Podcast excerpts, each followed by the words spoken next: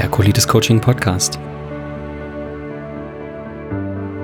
Herzlich willkommen, ich bin Florian und ich möchte dich in diesem Podcast mit auf die Reise nehmen, ja, zur Symptomfreiheit, möchte dir erzählen, wie ich es geschafft habe, meine Colitis ulcerosa zu heilen und ohne Medikamente symptomfrei zu werden. Ich litt fast fünf Jahre an Colitis ulcerosa und möchte dir hier Bestandteile aus meinem Coaching zeigen erläutern, warum ich diese Dinge, diese Herangehensweisen, Methoden, Techniken und das Wissen in mein Coaching einbinde und dir dabei helfen, deine Colitis ulcerosa oder Morbus Crohn besser zu verstehen und selber etwas verändern zu können. Und wenn du das willst, dann hör gerne in den Podcast rein, bleib dran und wenn du den ersten Schritt gehen möchtest, wirklich nachhaltige Veränderungen möchtest, dann melde dich gerne bei mir und ich schaue, wie ich dir helfen kann. Und dann viel Spaß bei der heutigen Folge. Dein Florian. Alles Gute auf deinem Weg. Bis bald.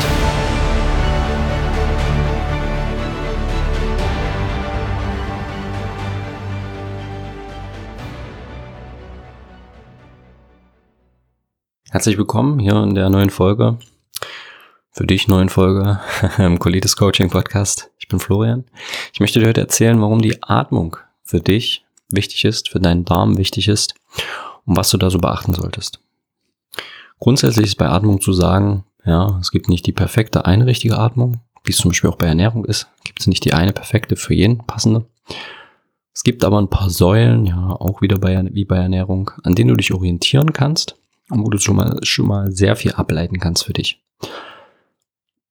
Grundsätzlich ist zum Thema Atmung auch zu sehr hilfreich zu verstehen, ja, dass wir angeborene Mechanismen in uns haben. Das eine, wenn du mich länger verfolgst, kennst du das schon, wie ich darüber spreche, warum das auch so wichtig ist. Das eine ist der Kampf, Flucht, starrer Modus, ja, Fight or Flight. Und das andere ist sozusagen der Rest and Digest, der Ruhemodus.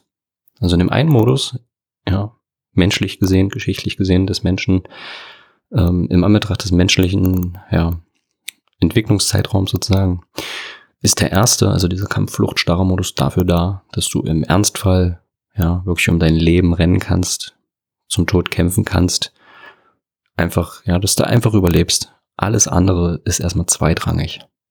In diesem Modus hast du quasi nur ein Ziel, Leben. Das bedeutet, dass alle Funktionen wie Verdauung, ja, Regeneration, was auch immer, ja, erstmal auf Standby sind. Und in dem anderen Modus, dem Rest and Digest Modus, also was so viel bedeutet wie erholen und verdauen, dem Ruhemodus, hast du eben genau das Umgedrehte. Du bist im Ruhemodus, du bist in einem sicheren Zustand. Du hast nicht chronische Muskelspannung sozusagen ja, durch dein Gehirn. Du hast nicht ähm, den maximalen, ich sag mal, Output an Kraft oder Schnelligkeit und so weiter. Und jetzt ruft gerade mein Sohn ein bisschen rum im Nachbarraum. Ähm, jetzt habe ich rausgebracht. Genau, im Ruhemodus, ja, ist eben das Gegenteil, dass du eben verdaust, dich erholst, regenerierst, ja, und nicht eben auf das Überleben so krass aus, also abhängig, also davon abhängig bist oder darauf aus bist, ja, dein Nervensystem. Und was in der heutigen Welt halt passiert, ja, in einer der ersten Folge habe ich ja schon erzählt, was ich über chronische Krankheiten glaube, zu wissen, zu verstehen. In der modernen Welt ist es eben so, dass wir ganz, ganz viele Faktoren haben, die uns eben chronisch in diesem Stresszustand, also dem ersten Fight-or-Flight-Modus, festhalten. Und wenn wir halt, also chronisch, ja, dauerhaft sozusagen. Wenn wir aber die ganze Zeit in diesem Modus sind, ja, dann ist auch unsere Verdauung die ganze Zeit beeinträchtigt. Unser Immunsystem ist beeinträchtigt. Auch das ja, ja untergeordnet im Kampffluchtstarre-Modus von der Funktion. Weil erstmal alle Potenziale, alle möglichen Kapazitäten ins Überleben gehen sollen. Du sollst also so schnell rennen, wie du kannst, damit du erstmal überlebst. Was sonst im Körper passiert, ist zweitrangig. Und was deine Atmung eben damit macht, ja, ist, dass deine Atmung direkt ein Zugangstor zu deinem Nervensystem ist. Und du kennst es zum Beispiel bei vielen Yoga-Lehrern, zumindest bei moderneren Yoga-Lehrern, die, die wirklich die alten oder in Anführungsstrichen alten ähm, Lehren und so weiter verstehen, die wissen auch, dass das mit der tiefen Einatmung, so wie es heutzutage fälschlicherweise betrachtet wird oder gelehrt wird, dass das Quatsch ist und dass mit der tiefen Einatmung eigentlich was ganz anderes gemeint ist. Denn bei der tiefen Einatmung, was viele immer machen, ist dieses, ja, also einfach nur völlige Überatmung. Das aktiviert aber auch deinen Kampf-Fluchtmodus. Was du stattdessen machen solltest, ist tief einatmen im Sinne von langsam und kontrolliert und in den Bauch und mit dem Volumen, ja, wie es sich für dich richtig anfühlt, sozusagen langgezogen. Also bin jetzt natürlich schon außer Atmen durchs Sprechen, aber wie du, was du dir vorstellen kannst, einfach, dass du so lange wie möglich sanft, nicht einfach so, sondern so sanft einatmest und in den Bauch. Dann kannst du dir deine Hand zum Beispiel auf den Bauch legen und das hilft dir, oder du über deinen Bauch reiben. Das hilft dir zum Beispiel, deinen Bauch gezielter ansteuern zu können bei der Atmung. Dann kannst du im Alltag grundsätzlich durch die Nase atmen. Ja, weil auch die Mundatmung, so wie heutzutage modern ist, weil sie durch industrielle Lebensmittel begünstigt wird, weil sie durch Bewegungsarmut begünstigt wird, weil sie durch zu viel Sitzen begünstigt wird, ja, ist das eben oft vorherrschend. Und viele Menschen, auch zum Beispiel mit Übergewicht, können teilweise gar nicht mehr in Ruhe durch die Nase atmen. Das fällt ihnen richtig schwer. Was aber auch eben bei der Mundatmung passiert, ist, dass du eben chronisch überatmest und auch wieder deinen Kampfflucht-Starre-Modus ansprichst. Ja, und stattdessen durch die Nase zu atmen, weil du durch die Mundatmung in so einen Kreislauf reinkommst. Ja, also du atmest schneller, du atmest mehr, weil du in Stress bist und du kommst in mehr Stress, weil du eben schneller und mehr überatmest durch den Mund.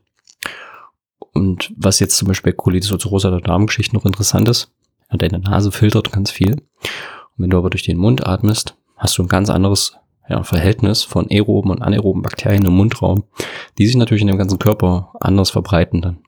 Und das ist auch spannend. Das heißt, schon alleine, weil du den Mund zumachst, veränderst du auch langfristig, ja, deine Bakterien im Körper. Und im Alltag durch Nase zu atmen, verhindert eben, dass du in diesen Stressmodus extrem reinkommst. Ja, und du bist eher im Ruhemodus.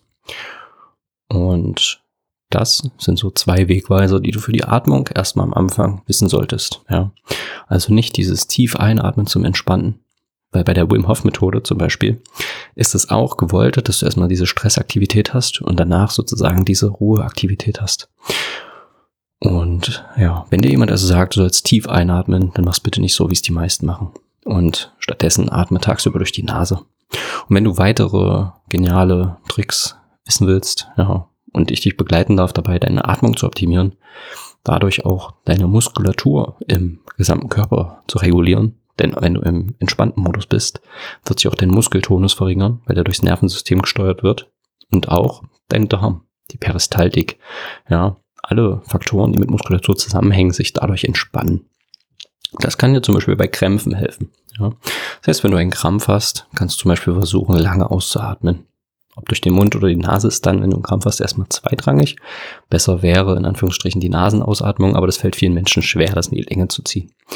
Und deswegen, ja, wenn ich dir helfen kann, dabei noch ein paar andere ähm, Aspekte mit reinzubringen, ja, dann melde dich gerne bei mir und dann können wir einfach mal telefonieren und schauen, ob und ich dir da helfen kann und welche Atemmuster vielleicht bei dir gravierend sind oder was du eben an deiner Atmung noch machen kannst und was es noch alles so gibt. Genau, können wir dann drüber sprechen. In diesem Sinne hoffe ich, die Folge hat dir irgendwie geholfen. Deine Atmung ist sehr wichtig, ja, für deinen Darm, für deine Verdauung. Da spielen auch noch eine Menge andere Faktoren mit rein, aber das sind erstmal so zwei Basics, die du für dich mitnehmen kannst. Ja, und dann bis zur nächsten Folge. Ich danke dir fürs Zuhören und alles Gute auf deinem Weg zur Symptomfreiheit.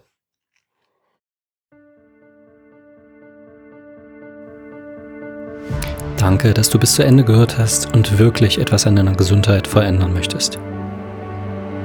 Denn du bist immer selber in der Verantwortung über deine Gesundheit und diese kannst du an niemanden abgeben wenn du wirklich Hilfe willst, von jemandem, der schon an dem Ziel ist, wo du hin möchtest, dann melde dich bei mir. Denn ich bin symptomfrei. Ich bin überzeugt, dass ich geheilt bin. Und wenn ich dir dabei helfen darf, dass du diesem Ziel auch näher kommst, es vielleicht sogar erreichst, dann melde dich direkt bei mir. Und stell dir die Frage, was hast du bisher auf deinem Weg geschafft? Wie weit bist du gekommen? Und bist du ans Ziel gekommen oder hattest du damit keinen Erfolg? Und wenn du diese Frage ehrlich beantwortest, dann bringt dich das deiner Entscheidung mit mir in Kontakt zu treten, bedeutend mehr.